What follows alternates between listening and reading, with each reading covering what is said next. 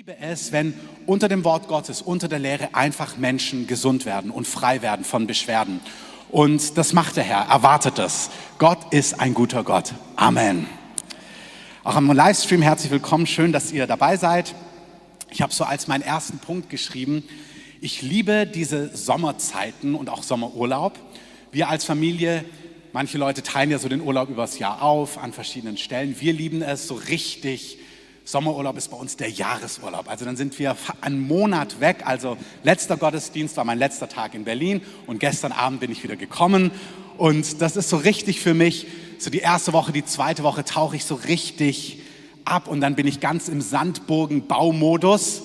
Wobei, als ich das heute aufgeschrieben habe, habe ich gemerkt, eigentlich bauen meine Kinder gar keine Sandburgen mehr. Ich habe mich gefragt, ob ich derjenige bin, der sie dazu motiviert, Sandburgen zu bauen. Und dann, ich liebe es aber dann, diese Gräben und dann zu gucken, dass die Flut den Burggraben füllt mit Wasser. Wahrscheinlich ist das was Prophetisches, was mir gefällt. Auf jeden Fall nach zwei Wochen bin ich so richtig im Sandburgenbaumodus angekommen im Urlaub. Und dann so die nächsten zwei Wochen geht es in mir los, dass ich so anfange zu träumen und so vor dem Herrn zu horchen. Was hast du denn vor so in den nächsten Wochen und Monaten? Und ich liebe diese Kombination von ganz raus und dann fängst du an zu träumen und zu überlegen, und was tut Gott und was hat er vor und was will er machen. Und ich habe gute Nachrichten. Er hat wunderbare Dinge vor. Wer es glaubt, sagt Amen. Genau, raus aus der Sommerpause in ein kräftiges Amen. Gott hat richtig viel vorbereitet. Und es ist keine Zeit, schüchtern, entmutigt oder zurückhaltend zu sein.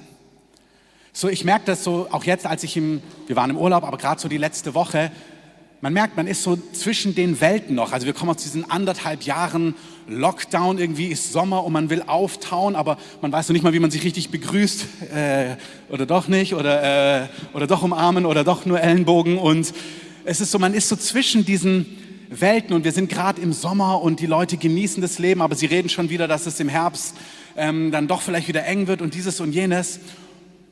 Mal ganz gleich, was da draußen passiert, mal ganz gleich, wie die Dinge sich weiterentwickeln. Ich habe da jetzt nicht das Wort des Herrn. Aber ganz gleich, was da draußen passiert, vom Herrn her, die Perspektive des Herrn ist wirklich volle Kraft voraus. Es ist keine Zeit, schüchtern zu sein. Es ist keine Zeit, sich zurückzulehnen. Es ist keine Zeit, entmutigt zu sein, depressiv zu sein oder beladen zu sein. Und wenn du dich depressiv oder beladen oder entmutigt oder schüchtern oder müde fühlst, dann sage ich das nicht, um irgendwie noch mehr Druck auf dich zu legen, so, was, jetzt bist du auch noch depressiv, sondern im Gegenteil. Du sollst erleben, dass der Herr dich entlastet, dass der Herr dich befreit, dass der Herr dir Kraft gibt, dass der Herr dir Zuversicht gibt, Freude, Frieden und alles, was zum Reich Gottes dazugehört. Amen. Ihr dürft mal so richtig laut Amen sagen. Amen. Genau. Amen. Genau so.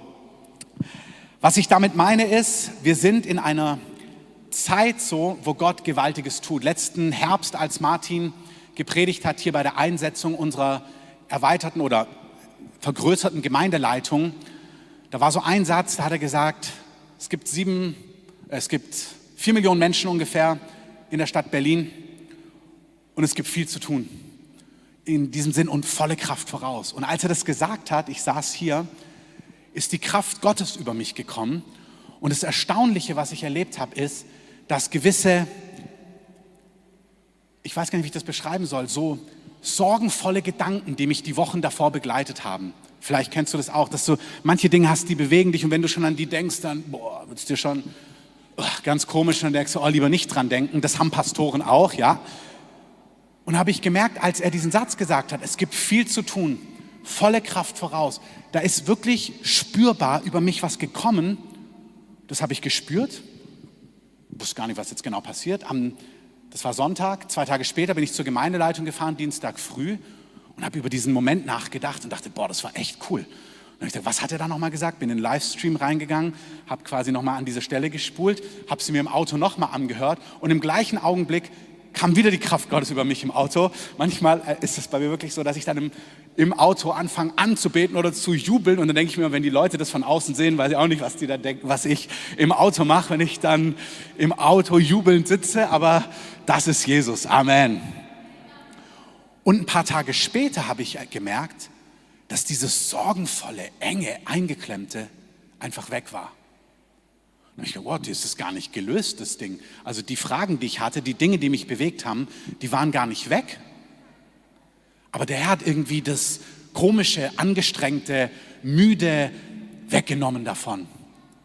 Und Herr, ich danke dir, dass wir in so einer Zeit sind. Es gibt viel zu tun, nicht für dich zu verdienen, nicht zu ackern, sondern du tust großartige Dinge in dieser Zeit. Und danke, dass wir mitmachen dürfen. Und ich danke dir, dass jeder, der zu dir gehört, diejenigen, die heute hier sind, die am Livestream, die, die sich die Predigt später anhören, du möchtest uns entlasten. Das Leben im Reich Gottes ist Frieden und Freude und Gerechtigkeit im Heiligen Geist. Ganz egal, was da draußen ist, ganz egal, wie Dinge sind, du hast eine Realität in dir. Da sind wir geborgen, da sind wir voller Zuversicht. Und ich bete, dass das jeder erlebt. Eine himmlische, geschenkte, unverdiente, übernatürliche Zuversicht für die Tage, Wochen und Monate, die vor uns liegen. In Jesu Namen. Amen. Ich habe die Predigt heute genannt, apostolische Gemeinde oder apostolische Dynamik. Ich möchte euch gleich sagen, was ich damit meine. Es gibt, nachdem Jesus so gelebt hat, gestorben und auferstanden ist und dann in den Himmel aufgefahren ist, die Gemeinde, die er dann zurückgelassen hat, seine zwölf Freunde, die zwölf Apostel, plus die anderen, die den Heiligen Geist erlebt haben und der Heilige Geist, die haben die damalige bekannte Welt auf den Kopf gestellt. So hieß es auch. Oh, da sind diejenigen in unsere Stadt gekommen, die die Welt auf den Kopf gestellt hat. Manche sagen auch, nee, sie haben die Welt wieder irgendwie auf die Füße gestellt und wieder richtig rumgedreht. Aber diese Crew, diese zwölf einfachen Leute plus die Frauen, die da drumherum waren und dann noch 120 andere, die den Heiligen Geist erlebt haben und dann immer mehr, die zusammen mit dem Heiligen Geist haben die gesamte damalige Welt transformiert und verändert. Amen. Und die Außenumstände, glaubt mir, die waren widriger als heute. Die hatten vielleicht keine Pandemie, aber die hatten ein römisches Reich und die hatten, äh, wenn du denen nicht gepasst hast, dann haben sie alles Mögliche mit dir gemacht. Die haben richtig Kontroverse gehabt in ihrem eigenen Land mit, den, mit der geistlichen, religiösen Elite damals. Die hatten richtig Herausforderungen. Und das, was sie mit Gott erlebt haben, das war unaufhaltsam. Und das Reich Gottes, das Königreich, hat sich in atemberaubender Geschwindigkeit ausgebreitet. Amen. Jesus ist derselbe, gestern, heute und in Ewigkeit auch 2021. Und wenn ich meine apostolische Dynamik und apostolische Gemeinde, dann rede ich von dieser Dynamik, die wir hauptsächlich in der Apostelgeschichte sehen. Natürlich auch in den Evangelien. Die Evangelien sind die ersten vier Bücher des Neuen Testamentes. Da ist das Leben von Jesus erzählt. Und Apostelgeschichte ist dann wie so Teil zwei. Das ist die Zeit, nachdem Jesus in den Himmel gegangen ist und er dann zu seinen Freunden gesagt hat, Männer und Frauen, Alte und Junge, niemand ist zu jung, niemand ist zu alt. Zu dieser Crew hat er gesagt, ihr mit dem Heiligen Geist vollendet oder macht mit diesem Werk weiter, was ich begonnen habe. Und ich möchte einfach mal nur so ein paar Schlagworte nennen, was in dieser Zeit passiert ist. Die ganzen letzten Monate schon, wenn euch das interessiert, auch ihr jetzt in der App, wenn ihr die App habt, findet ihr in den normalen Stores, da ist das Skript runtergeladen oder auch am Livestream unter dem Video, da könnt ihr draufklicken, da seht ihr das Skript, da sind all die Bibelstellen. Wir gehen ins Buch der Apostelgeschichte auf Englisch ist es auch schön, the, the Acts of the Apostles, also die Taten der Apostel. Apostelgeschichte klingt schon so fromm, aber es ist das, was die Apostel getan haben. Und die Apostel sind eigentlich ganz normal, so wie du und ich. Amen. Manchmal haben wir so diese Bilder, der heilige Simon und der heilige Petrus und der heilige Johannes, und dann haben wir diese verklärten Bilder. Aber ey, das war, wie wenn du sagen würdest, ey, das war Ole, auf den der Heilige Geist gekommen ist. Das war Sabine, die voll vom Heiligen Geist heimgesucht worden ist. Und dann sind diese Dinge passiert. Wer es glaubt, sagt Amen. Nach so einer Sommerpause müssen wir auch hier wieder richtig in so eine Atmosphäre von Glauben und Zuversicht hinein. Amen. Also die Apostelgeschichte, das, was die Apostel erlebt haben. Ihr dürft mit aufschlagen. Wir fangen mal an in Apostelgeschichte 2. Die Zeit, als die Apostel begonnen haben zu wirken, das war eine vorbereitete Zeit. Ich greife schon mal kurz vor. Ganz am Anfang, nachdem der, die erste Predigt war, voll des Heiligen Geistes, haben sich schon Tausende bekehrt. Und denken mir, wow, das ist ja fantastisch. Tausende haben Jesus kennengelernt. Und wenn wir aber genau reinschauen in diese Zeit, dann sehen wir, es war eine vorbereitete Zeit. Was meine ich damit? Vorbereitet in dem Sinn, die Leute haben ja schon von Jesus mitbekommen, damals in Jerusalem und in Israel, Galiläa, Judäa und so weiter und so fort. Sie haben also schon Dinge gehört. Aber dann auch als Jesus gestorben und auch verstanden ist, sind ein paar ganz gewaltige Dinge passiert. Die lesen wir manchmal. Aber wenn man sich mal vorstellt, was damals passiert ist, versteht man, dass das ganze Volk natürlich in Erwartung war, was passiert jetzt. Wir lesen, dass damals, als Jesus gekreuzigt wurde, weißt du, die manchen haben noch gelacht und haben gesagt, ah ja, was für ein Schwätzer war er, doch nicht der Messias. Aber als Jesus den Geist aufgibt, verfinstert sich plötzlich die Sonne, es kommt ein Erdbeben und jeder hat es mitbekommen. Ich meine, das hat dich nicht kalt gelassen, auch wenn es damals noch nicht Twitter und Instagram und Facebook gab. Das hat jeder mitbekommen, als Jesus gestorben ist. Es ist so wie Gottes Social Media. Er wollte, dass das Ding viral geht. Und deswegen hat er dafür gesorgt, wow, die Sonne geht weg, die Erde bebt und jeder hat es gesehen. Der eine römische Hauptmann, der vor dem Kreuz stand, als er das gesehen hat, sagt er, wahrlich, dieser war der Sohn Gottes.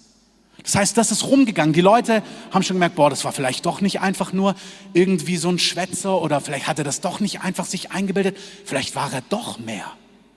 Dann das nächste, was wir in den Evangelien lesen, ist, das ist so ein Satz, den würde ich mal gern irgendwie, da wäre ich gerne in der Szene drin. Es heißt, dass die Heiligen, die jüdischen Heiligen, das heißt die Patriarchen, Abraham, David, die Heiligen sind aus ihren Gräbern gekommen nach seinem Tod weiß nicht, ob du den Vers schon mal gelesen hast. Und vielen in Jerusalem erschienen. Stell mal vor, Tante Erna steht plötzlich an deiner Tür und erscheint dir. Und Onkel Frederik taucht wieder auf. Und Abraham und David und Mose. Also das heißt, die Heiligen sind aus den Gräbern gekommen und vielen erschienen. Also ich würde schon sagen, das macht was mit einer Stadt. Stell dir mal vor, also überall hier würden die Gräber aufgehen und die Leute würden auftauchen in Berlin. Also das macht doch was mit einer Stadt. Das ist der Kontext, auf den die Pfingstpredigt kommt. Das ist eine vorbereitete Zeit. Das ist eine Zeit, wo Erschütterung war, wo Fragen war, wo Dinge aufgebrochen sind. Und genau in diese Zeit gießt Gott seinen Heiligen Geist aus. Und dann kommt der Pfingsttag und der Geist Gottes wird ausgegossen und dann hören sie sie in allen möglichen Sprachen reden, in ihren eigenen Dialekten und die Leute es ist so eine Dynamik, dass die Leute sagen, wow, was passiert hier? Seid ihr voll des Weines, aber ihr redet in unserer Sprache, in Griechisch und in allen möglichen Dialekten und ihr preist Gott und ihr redet von Gott und ganz Jerusalem rennt zusammen, weil sie einen übernatürlichen Sound gehört haben. Das war auch nicht etwas, was leise passiert ist, sondern alle haben gehört, wow, da war irgendein Geräusch, was alle gehört haben und die ganze Stadt läuft zusammen. Das ist der Kontext der Pfingstpredigt. Wir sagen manchmal, ja, weil boah, warum funktioniert unsere Predigt nicht? Warum bekehren sich heute noch nicht 3000? Da sehen wir schon etwas. Wir haben unseren Teil zu tun, aber Gott hat auch einen Teil in der Gleichung. Amen. Und Gott bereitet den Boden vor. Er hat damals den Boden vorbereitet. Und ich glaube, dass wir auch in so einer vorbereiteten Zeit leben. Mich erstaunt es immer wieder, wie sehr die Menschen auch aufgewühlt sind von den letzten anderthalb Jahren. Da merkt man manchmal, wisst ihr natürlich, das bewegt uns alle. Aber im Herrn spüre ich, mir haben jetzt die letzten anderthalb Jahre keine Angst gemacht. Aber als ich mal an der Kasse stand und irgendwie zu nah drauf, irgendwie zu weit aufgerückt bin und die Frau sich umdreht und sagt, können Sie mal zurückgehen? Da habe ich gedacht, oh, sorry. Da habe ich gedacht, oh wow, die hat ja richtig Angst, die hat richtig Panik. Meine Frau, Miri, die ist ja sehr evangelistisch, wie ihr wisst, die saß in der Bahn, ist ICE gefahren, eine lange Strecke. Und dann hat sie mal, Gott vergebe es ihr, die Nase kurz, die Maske kurz unter die Nase, um ein bisschen atmen zu können. Und dann hat die Frau gegenüber, die hat sie also eine ganze Weile angeschaut und Miri denkt natürlich evangelistisch. Und dann hat sie gesagt, ja, die schaut mich die ganze Zeit an. Ich glaube, die ist echt vorbereitet. Irgendwas ist bei ihr. Und hat sich so gedacht, ja, irgendwas spürt die. Die spürt was. Die möchte bestimmt irgendwie, ist die ready, um was von Jesus zu hören. Und ungefähr nach so 20, 25 Minuten bricht es aus ihr raus. Ziehen Sie mal die Maske hoch. Und dann wieder, oh, Entschuldigung. Die war auch vorbereitet, aber anders vorbereitet als gedacht. Und da merkst du, wow, die letzten anderthalb Jahre, die machen schon was mit den Menschen. Und nicht nur das, wenn du dann Geschäfts-, wenn du Eigentümer bist, wenn du Gastronom bist, dieses und jenes, was weiß ich, welche Branche.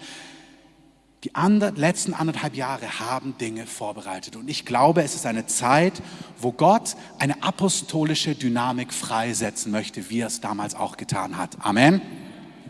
da die unsichtbare Welt immer reagiert.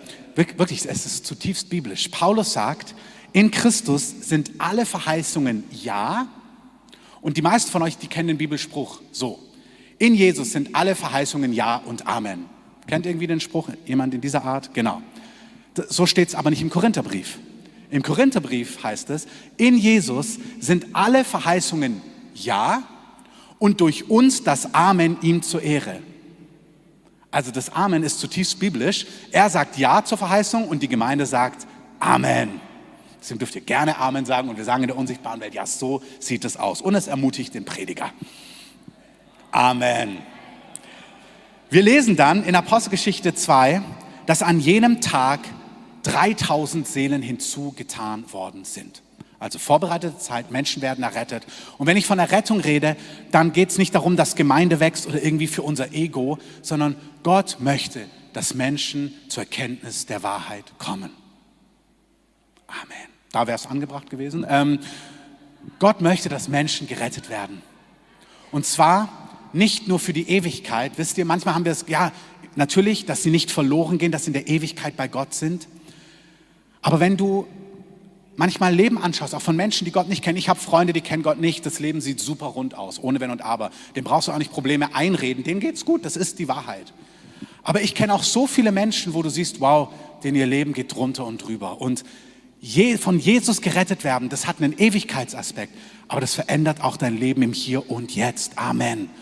Und das ist die Antwort, die Menschen brauchen. Und wir brauchen es, dass 3000 hinzugetan werden. Nicht der Kreativen oder der FEG oder dieser oder jener Gemeinde. Wir brauchen es, dass Tausende errettet werden in unserer Stadt. Amen.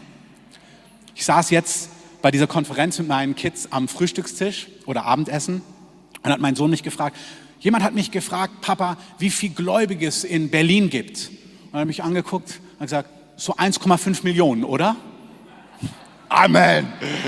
Amen. Ganz genau so. Also, ist aber nicht so viel, ne? Ich sage, das ist kindlicher Glaube. So 1,5 von 4 ist nicht so viel. Ich sage, Amen, Amen, Amen, Amen. Kinder wissen, denken in den richtigen Zahlen. 1,5 Millionen von 4 Millionen ist viel zu wenig. Amen. Einmal ganz kurz Klammer auf.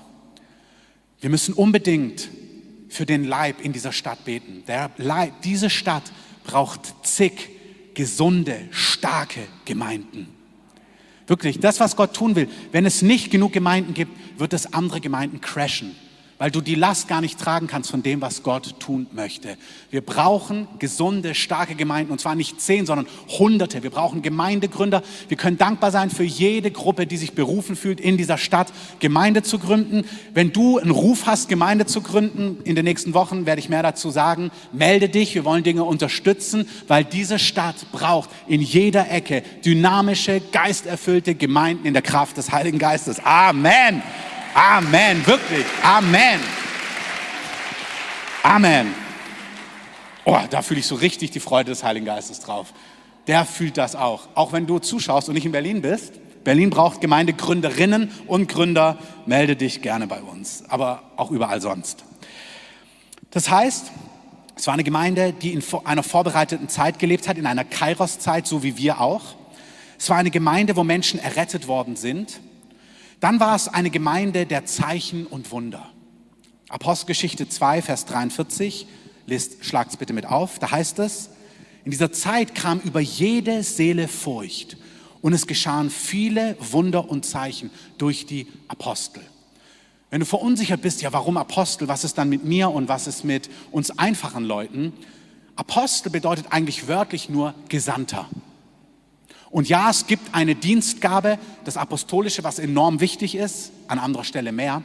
Aber eigentlich bedeutet apostolisch, Apostel, ein Gesandter. Und wenn du dich als jemand Gesandtes verstehst, als jemand, der von Gott gesandt ist, seine Liebe, seine Hoffnung, seine Zuversicht, seine Kraft anderen Menschen weiterzugeben, dann bist du apostolisch. Amen. Und durch Apostel und apostolische Frauen und Männer geschehen Zeichen und Wunder. Was mich auch total bewegt an dieser Stelle, ist, dass über alle Furcht kam. Es gibt eine Dimension, wenn eine apostolische Zeit anbricht über Regionen, Das siehst du auch in der Erweckungsgeschichte überall, ob das Pensacola war, ob das bei Charles Finney war, ob das in Wales war, ob das ähm, bei den Hugenotten war, ob das auf der Erweckung der Hybriden war. Wenn apostolische Zeiten anbrechen, wenn Gott etwas schenkt, dann kommt eine Ehrfurcht auf eine ganze Region. Da kommt etwas, wo wirklich, und das Wort, wenn du es liest, es meint wirklich Angst, also Furcht. Es ist nicht nur Ehrfurcht, es ist etwas, wo du ehrfürchtig davor stehst. Schon, aber nicht ehrfürchtig kitschig, so wie man so vor einem Gemälde steht und so ehrfürchtig, das ist so schön alt und so schön, ähm, äh, ja, so schön gemalt und was auch immer, sondern schon ehrfürchtig im Sinn von wie so einem Löwen, ähm, und ich meine jetzt nicht so die dicken Löwen im Museum, äh, im Zoo, die irgendwie sind nicht, wir haben so einen Panther gesehen, der sah so gar nicht mehr wie ein Panther aus, also, sondern so in freier Wildbahn. Wenn so ein richtiger Löwe, ich weiß nicht mal, ob du in so einem freien Wildpark schon mal warst, in Afrika, wo sie wirklich, also riesige Gebiete haben, wo sie frei laufen. Und wenn du da vorbeiläufst und so ein Tier auf dich zukommt, das ist nicht nur, ach, ist ja ehrfürchtig und wow, sieht der Löwe löwig aus, sondern das ist schon bewegend. Ähm, und es gibt etwas in der Furcht des Herrn, in der Heiligkeit Gottes, was Gott freisetzen möchte. Und wir lesen es, wie ich es gesagt habe, in Vers 43, aber wir lesen es auch in Apostelgeschichte 5, Vers 12, auch das dürft ihr mitlesen. Da heißt es wieder, durch die Hände der Apostel und apostolischen Personen, ich möchte das wirklich so sagen, weil die Zeichen und Wunder folgen nach Markus 16 allen, die gläubig sind. Diese Zeichen aber folgen denen, die gläubig geworden sind. Ich möchte nicht, dass wir das exklusiv hören.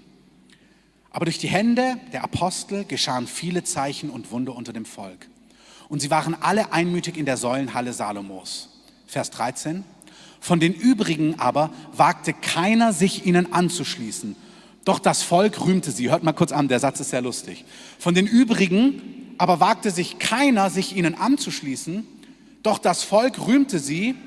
Aber umso mehr wurden solche, die an den Herrn glaubten, hinzugetan. Scharen von Männern und Frauen. Was sagst du denn jetzt, Lukas? Von den übrigen, also die, die noch nicht gläubig waren, wagte keiner, sich ihnen anzuschließen.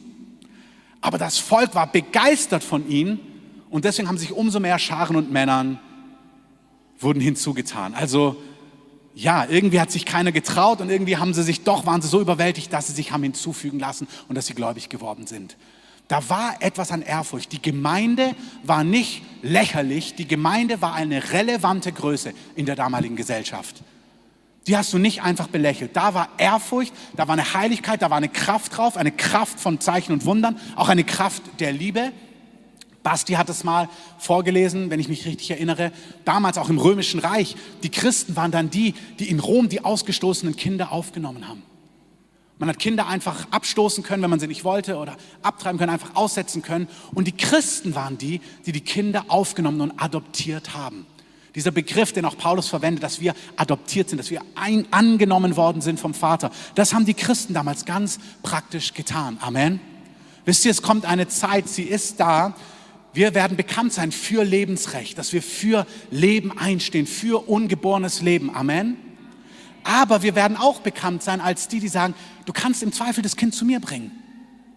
Wisst ihr, wir sind so gewohnt in unseren Breitengraben, dass alles weil wir in einem christlichen Abendland groß geworden sind. Das, was wir heute kennen an, an sozialen Diensten, an Diakonie und all dem, das ist alles verstaatlicht worden. Aber das war, das ist entstanden in Europa aufgrund des Christentums. Das waren Germanen, das waren Barbaren hier, ja. Und unser Land, unser Kontinent hat sich transformiert, weil die Botschaft des Evangeliums gelandet ist und weil es ganze Gesellschaften verändert haben. Das ist ein unglaublicher Segen. Aber heute ist alles, ja, das macht ja die Diakonie. Das macht ja der Staat, das macht ja schon die Gruppe da draußen. Aber das sind unsere Aufgaben auch. Und ich glaube, deswegen auch, das berührt mich total jetzt bei diesen Flutgebieten. Natürlich, der Staat hat eine Rolle, aber es ist total stark, dass Leute sagen, ey, ich komme, ich nehme einen Eimer mit, ich nehme einen Bagger mit, ich nehme meine Schaufel mit und ich packe mit an. Amen. Amen. Das ist unsere Aufgabe auch. Unsere Aufgabe ist deswegen auch die Einleitung, so in Gott geborgen zu sein, so entlastet zu sein, dass du Kraft hast, einen Eimer in die Hand zu nehmen und beim anderen Schlamm aus dem Keller zu räumen. Und auch hier, wir sollen bekannt sein in der Gesellschaft für die Kraft von Zeichen und Wundern, Ehrfurcht, aber auch für die Kraft der Liebe. Wo man weiß, hey, diese Gruppe, die kümmert sich um die Armen, um die Ausgestoßenen und so weiter und so fort. Nicht aus eigener Kraft, nicht um uns was zu verdienen, nicht aus irgendwie menschlich gemachter Liebe, sondern aus einer übernatürlichen Gnade, die Gott in seiner Gemeinde freisetzt. Amen. Damit komme ich zu meinem nächsten Punkt. Also es ist eine vorbereitete Zeit, eine Zeit, wo Menschen errettet werden, eine Zeit von Zeichen und Wundern, eine Zeit, eine Gemeinde, die apostolisch dynamische, eine apostolische Gemeinde, eine apostolische Dynamik ist eine Gemeinde, die voller Barmherzigkeit, voller Großzügigkeit und absolut echter Gemeinschaft ist. Nicht so ein Sozialclub, wo wir uns alle lieb haben und irgendwie anstrengen, so, sondern die Gemeinde Jesu, wie sie von Gott gedacht ist, in ihrem Kern, in ihrem Wesen. Wir sind Teil seiner Familie. Amen. Wir haben einen gemeinsamen Vater. Hör mal zu, jedes Elternteil kann sich das vorstellen. Wenn du an deinem Tisch Kinder hast, die sich streiten, wenn deine Kinder sich nicht verstehen würden, wenn deine Schwester sagt, na, wenn du zu Weihnachten zu den Eltern fährst, komme ich nicht ich glaube, nichts bricht das Herz von Eltern mehr wie so eine Dynamik im eigenen Haus. Und wir sind Kinder eines Vaters. Ein Vater, der auch seine Kinder zusammenhalten kann. Als ich klein war, hatte ich so ein paar Freunde, ich bin als Einzelkind groß geworden und die waren Geschwister und ich habe dann Familien erlebt, wo die Geschwister sich super verstanden haben. Das fand ich so stark, dachte ich immer, boah, ich will auch einen Bruder und ich will auch eine Schwester. Ich wollte so gern Geschwister haben und ich habe Familien gesehen, wo das funktioniert hat. Und dann habe ich aber auch Familien gesehen, wo die Kinder Spinnefeind waren. Ähm, und dann habe ich gedacht, hui, bin ich froh, dass ich keine Schwester oder keinen Bruder habe, wenn ich diese Familie gesehen habe. Und manchmal ist es in der Dynamik, manchmal ist es auch nur eine Phase, manchmal ist es einfach das Alter, gar kein Problem. Aber manchmal, das habe ich schon als Kind gesehen, habe ich mir gedacht, wow, die Eltern spielen darin ja aber auch eine kritische Rolle. Es gab so eine Familie, da waren die Eltern immer auf der Seite von dem Mädchen. Immer.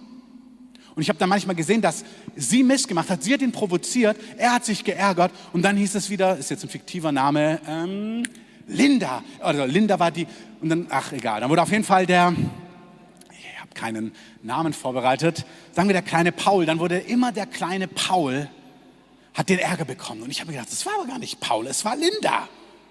Und du hast gemerkt, die Eltern haben das irgendwie nicht gerafft.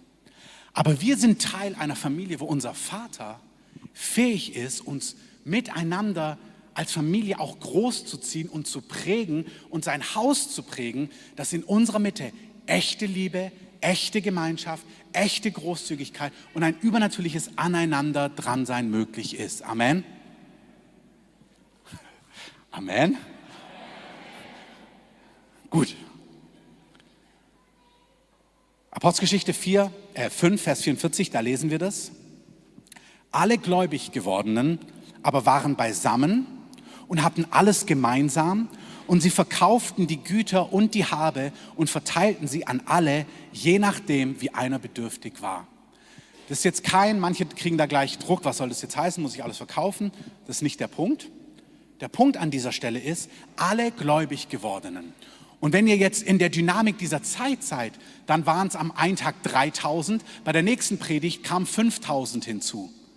Also die gläubig gewordenen, das war nicht eine kleine Schar von 80 Leuten, die kennen sich in- und auswendig und der Peter hat die Macke und die Hanna ist da herausgefordert, sondern das war eine dynamische Gemeinde, wo am laufenden Band Menschen zum Glauben kamen und obwohl die im Natürlichen sich nicht kannten, auch nicht tausend Kurse über ähm, Sprachen der Liebe gemacht haben und was denn deine Liebessprache, ah, du liebst Lob und du liebst Geschenkchen, obwohl sie all das gar nicht wussten, waren sie ein Herz und eine Seele. Und sie waren so beisammen, dass sie sich umeinander gekümmert haben, dass sie gespürt haben, boah, ich habe drei Felder, ich verkaufe eins, weil du bist in Not und ich möchte, dass du keinen Mangel hast. Wenn man sich das so anschaut, dann spürt man doch, das ist absolut übernatürlich. Amen. Das ist nicht etwas, was du als Gemeindeleitung organisieren kannst. Das ist auch nicht, ah ja, machen wir den neuen Kurs, alle haben alles gemeinsam und alle sind einmütig eines Sinnes. Zehn Wochen im Herbst. Ich meine, es ist nicht falsch, darüber zu reden oder darüber was zu lehren, aber das ist etwas total Übernatürliches. Diese Gemeinde zur damaligen Zeit hat etwas von Gott geschenkt bekommen an Einheit, an Einmütigkeit, an Barmherzigkeit, an Großzügigkeit, an Selbstlosigkeit. Das ist absolut übernatürlich. Wisst ihr, warum das so wichtig ist? Weil es keinen Druck auf uns legt. Sei mal endlich lieb. Seid mal endlich anders, seid mal endlich großzügig, seid mal endlich barmherzig. Was es macht, ist, wenn wir das sehen, ist, was es machen darf, ist, es darf eine Sehnsucht in uns auslösen. Dass wir merken, boah, Herr, das ist fantastisch.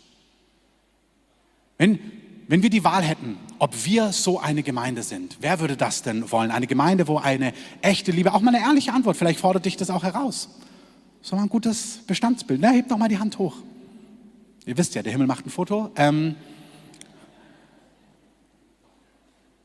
wenn wir in diesem Text drin bleiben, ich ergänze diese Stelle noch Apostelgeschichte 4,32. Die Menge derer, die gläubig wurden, war ein Herz und eine Seele. Und auch nicht einer sagte, dass etwas von seiner Habe sein eigen sei, sondern es war ihnen alles gemeinsam. Und jetzt gibt es was ganz Schönes. Schlag damit auf, Apostelgeschichte 4. Je nachdem, welche Übersetzung ihr habt, ich habe es mir auch mal im Urtext mehrfach angeschaut, weil es ganz interessant, normalerweise liebe ich die Elberfelder, aber sie sagt es hier anders als die anderen, ich bin noch ein bisschen am Forschen. Aber wir lesen Apostelgeschichte 4, 33, also 32 habt ihr gerade gehört. Meine Bibel übersetzt an dieser Stelle Gemeindeleben. Also wie war das Gemeindeleben? Das Gemeindeleben war folgendermaßen. 32, ich wiederhole es. Die Menge derer aber, die gläubig geworden war, war ein Herz und eine Seele. Und auch nicht einer sagte, dass etwas von seiner Habe sein eigen sei, sondern es war ihnen alles gemeinsam. Also erste Beschreibung, eine große Einheit. Herz, ein Herz und eine Seele. Stell dir mal ein Ehepaar vor, wo du sagst, boah, das ist ein Herz und eine Seele. Oder eine Freundschaft, wo du sagst, boah, die sind ein Herz und eine Seele. So wurde die Gemeinde beschrieben. Und dann Vers 33, anderes Thema. Und mit großer Kraft legten die Apostel das Zeugnis von der Auferstehung des Herrn ab. Also große Kraft, eine große Übernatürlichkeit. Und jetzt kommt der entscheidende Satz. Und große Gnade war auf ihnen allen. Und wenn du jetzt auch weiterliest, da geht es jetzt wieder darum, denn es war auch keiner unter ihnen bedürftig und so weiter und so fort. Das Wort denn findest du in den anderen Übersetzungen nicht. Das klingt nämlich, es war große Gnade auf allen, denn sie waren, es war auch keiner bedürftig. Das hört sich an wie eine, also wie eine Voraussetzung. Weil keiner bedürftig war, war große Gnade auf ihnen allen. Also im Sinn von, weil sie sich alle umeinander gekümmert haben, war große Gnade auf ihnen allen. In gewisser Form, das ist ein bisschen wie Huhn und Ei, was ist zuerst da? Ähm, ich glaube, es ist beides. Aber in den anderen Übersetzungen steht hier kein Denn, sondern es heißt, ein Herz und eine Seele, übernatürliche Kraft, denn große Gnade war auf ihnen allen und es war auch keiner bedürftig. Und ich empfinde, dass diese große Gnade über den beiden Dingen steht und beide Seiten die Auswirkung davon ist. Also ich glaube nicht, dass es ist, weil keiner bedürftig war, war große Gnade auf ihnen allen, was nur in der Elberfelder so ein bisschen anklingt, sondern wie in den anderen Übersetzungen, dass wirklich es war große Gnade da und deswegen war auf der einen Seite niemand bedürftig, da war eine große Liebe, eine große Selbstlosigkeit und auf der anderen Seite, es war eine große übernatürliche Kraft da. Und ich möchte es mit diesem Punkt, eigentlich geht meine Predigt noch fünf Seiten weiter, aber irgendwie zu viel für heute. Deswegen quasi unterstreiche ich einfach diesen Punkt. Dieses, es war große Gnade auf ihnen allen. In Vers 33. Das Wort Gnade, das griechische Wort Charis, ist nicht im Sinn von, ah, du hast missgebaut, ich bin dir gnädig ah, ich bin dir gnädig. Also im Sinn von, ja, ist schief gelaufen, aber ich bin gütig zu dir. Sondern das Wort Gnade vom Griechischen her ist auch eine Befähigung. Das heißt, es war eine übernatürliche Befähigung auf ihnen allen. Und das Wort große Gnade ist auch total cool, wenn du groß dir anschaust auf Griechisch, da steht, das versteht ihr nämlich alle dieses Wort, mega. Es war mega Gnade auf ihnen allen. Es war eine mega Befähigung auf ihnen. Und Gnade kannst du dir nicht verdienen.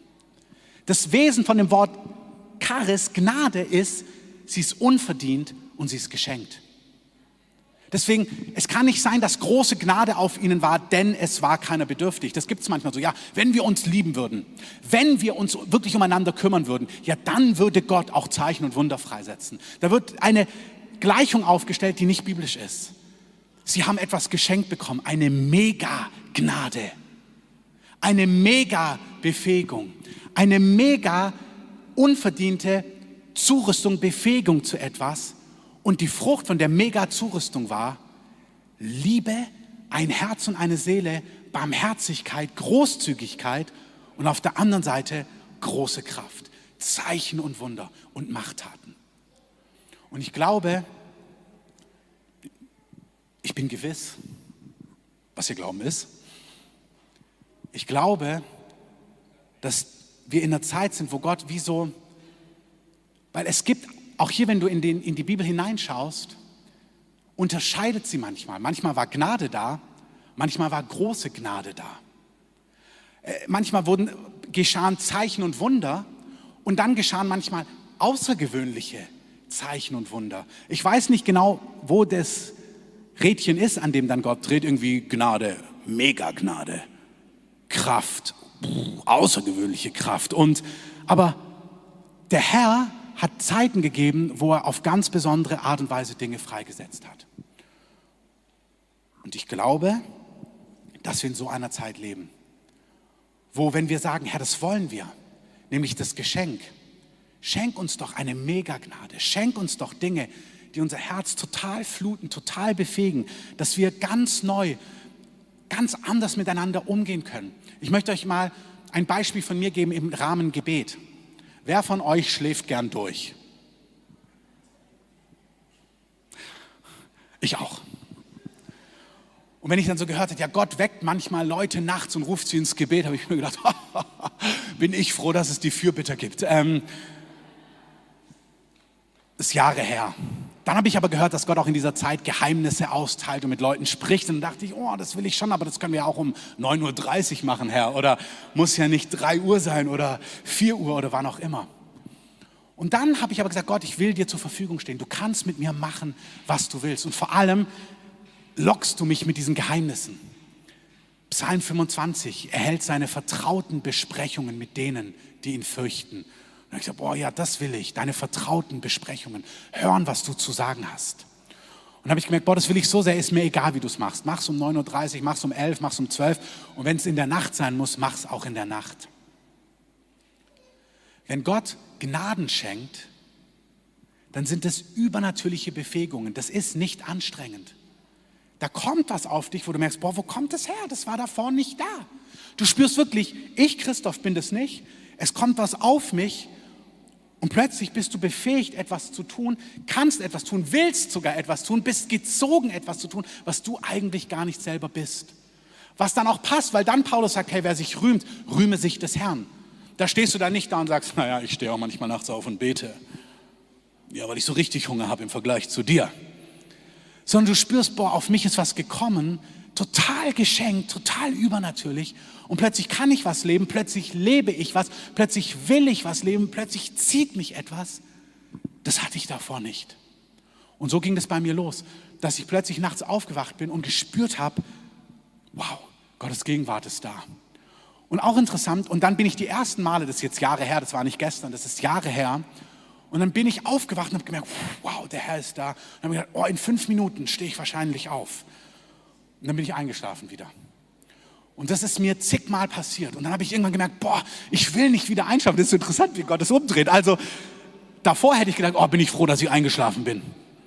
Und dann habe ich plötzlich gemerkt, boah, ich will nicht einschlafen. Dann habe ich gemerkt, boah, und plötzlich war mein Gebet, Gott, gib mir die Gnade, dass wenn du mich wächst, dass ich aufstehen kann.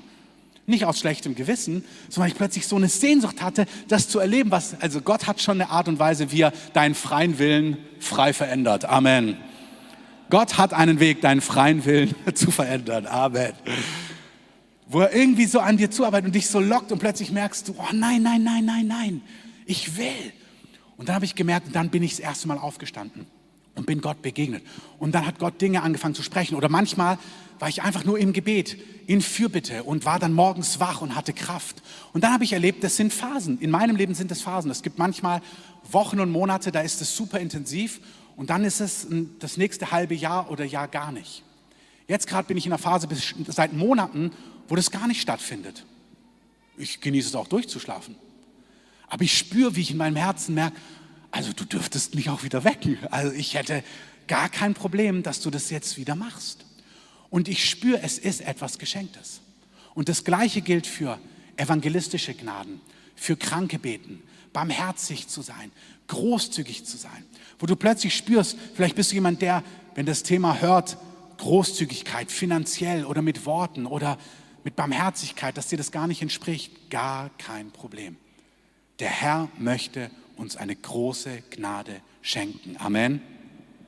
Und wenn wir das durchlesen, Carsten, du darfst nach vorne kommen, wenn wir das durchlesen, dann sehen wir auch die Dynamik, die der Heilige Geist schenken möchte und schenken wird, nämlich, dass sich Hunderte und Tausende bekehren in unserer Stadt und auch wenn Gott den ganzen Leib meint, das kriegst du gar nicht alles kontrolliert, das kriegst du auch gar nicht alles organisiert. Da brauchen wir eine total übernatürliche Gnade und da wird es richtig greifbar, dass der Herr selber das Haupt der Gemeinde ist. Auch das ist total wichtig. Wir geben unser Bestes und eigentlich war meine Predigt auch dorthin, Sachen sehr praktisch runterzubrechen. Das werde ich an Stellen in den nächsten Wochen machen. Aber da wird auch etwas sichtbar. Gott selber baut sein Haus. Gott selber gestaltet gewisse Dinge. Gott selber schenkt das, was wir brauchen. Und ihr dürft einfach mal mit aufstehen.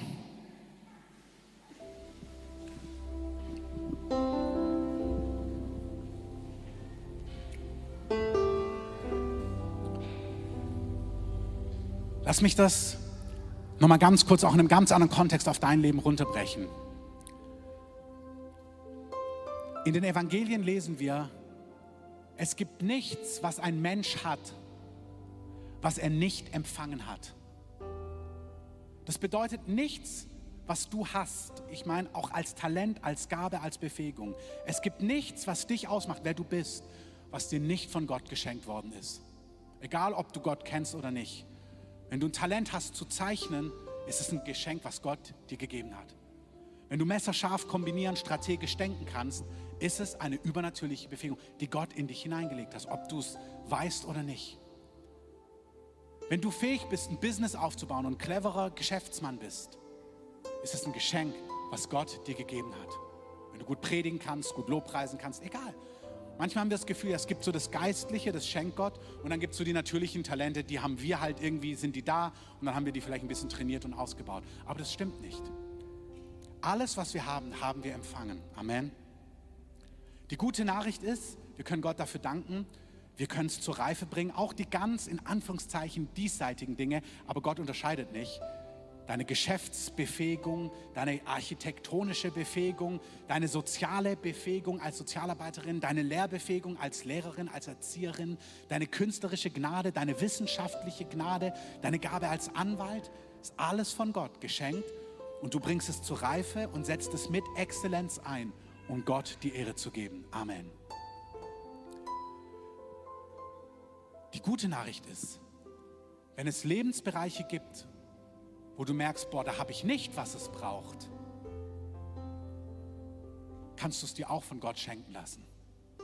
Es gibt nichts, was ein Mensch hat, was er nicht empfangen hat.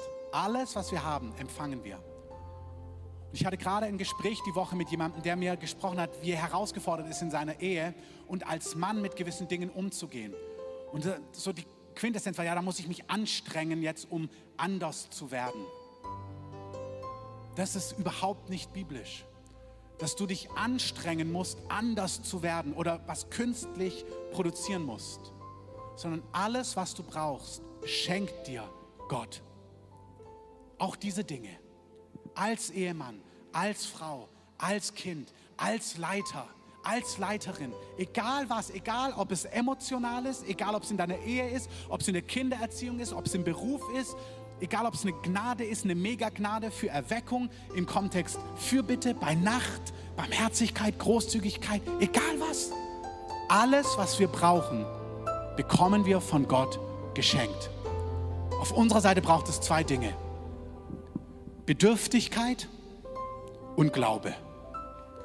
Du musst wissen, dass dir was fehlt und sagen, boah, das brauche ich, ich habe das nicht. Mir fehlt es, ich, mir fehlt was und ein Umarmen, das Gott dir schenkt, was du brauchst. Amen. Jesus, ich danke dir, dass wir deine Gemeinde sind, deine Kinder, dein geliebtes Volk, alle, die hier vor Ort sind, alle, die am Livestream dabei sind. Und ich danke dir, dass du Gnaden ausgießt, übernatürliche Befähigungen für alles, was wir benötigen, für alles in unserem Leben.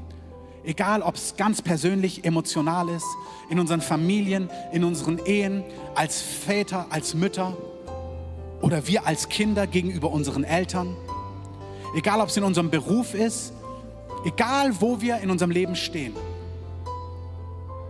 Du bist der Gott, der uns befähigt und der uns Gnaden, Befähigungen schenkt. Unverdient, umsonst, aber total kraftvoll und real.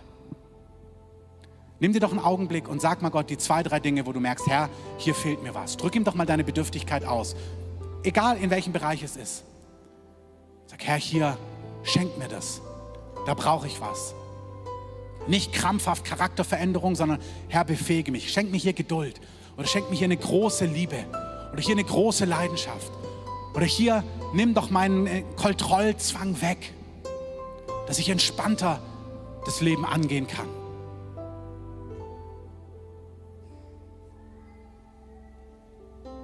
Drück ihm das ganz kurz für dich persönlich aus.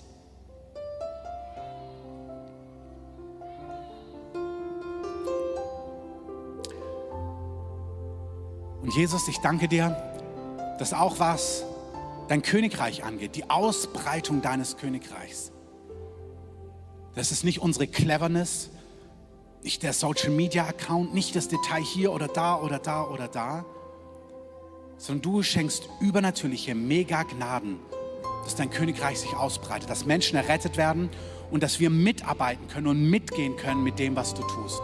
Ich danke dir auch, dass du in unserer Mitte alles gibst, was wir brauchen, um eine apostolische Gemeinde zu sein. In Vollmacht, in Kraft, aber auch in Liebe, in Barmherzigkeit, in Großzügigkeit, in Geduld, ineinander ertragen. Ich danke dir, dass alles, was wir brauchen, dass du das übernatürlich schenkst.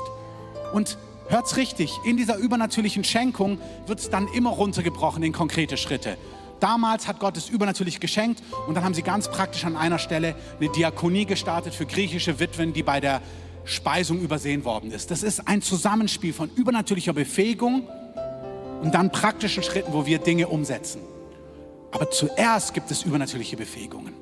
Und ich danke dir, dass du uns gibst alles, was wir brauchen, um mit dir Schritt zu halten in dem, was du tun möchtest in unserer Stadt. Aber auch alle, die zuschauen, dort, wo du bist, dort, wo du mit Gott vorwärts gehst. Ich möchte euch segnen, dass ihr in euren Bereichen, in euren Städten, in eurem Lebensumfeld, in eurem Berufsumfeld, in euren Familien, in euren Kleingruppen, in euren Arbeitsbereichen, dass ihr alles empfangt, was ihr braucht. Danke, wunderbarer Heiliger Geist. Vielleicht können wir zwei Zeilen, einfach kurz ein paar Zeilen zusammen singen und dann möchte ich ein abschließendes Gebet sprechen.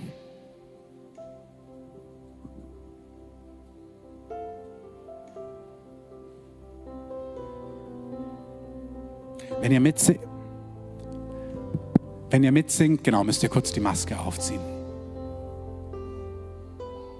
Staunend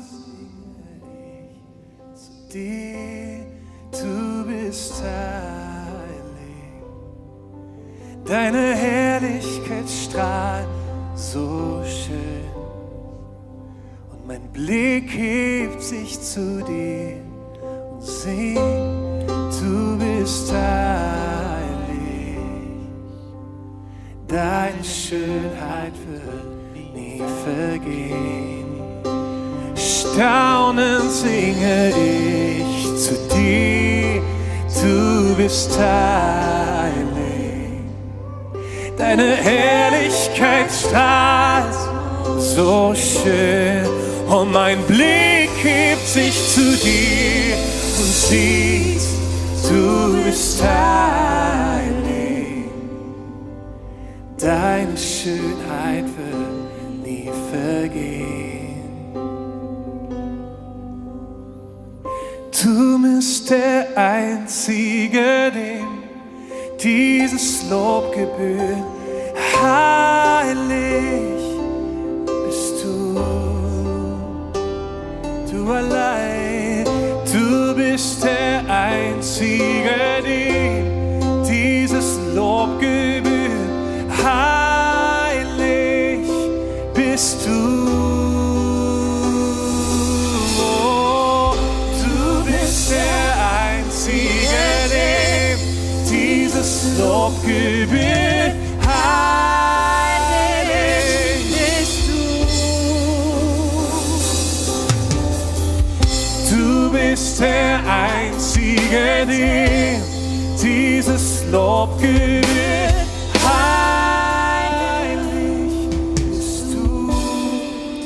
ich danke dir.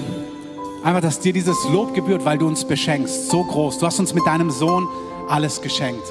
Und ich danke dir für die Gnaden, die du uns als Gemeinde schon ganz konkret gegeben hast. Ich danke dir für eine Gnade, eine übernatürliche Befähigung, dass Kranke gesund werden, dass Bedrückte befreit werden, dass Hoffnungslose Hoffnung bekommen. Das ist hier, das ist im Raum, das ist verfügbar, das ist für dich verfügbar am Livestream.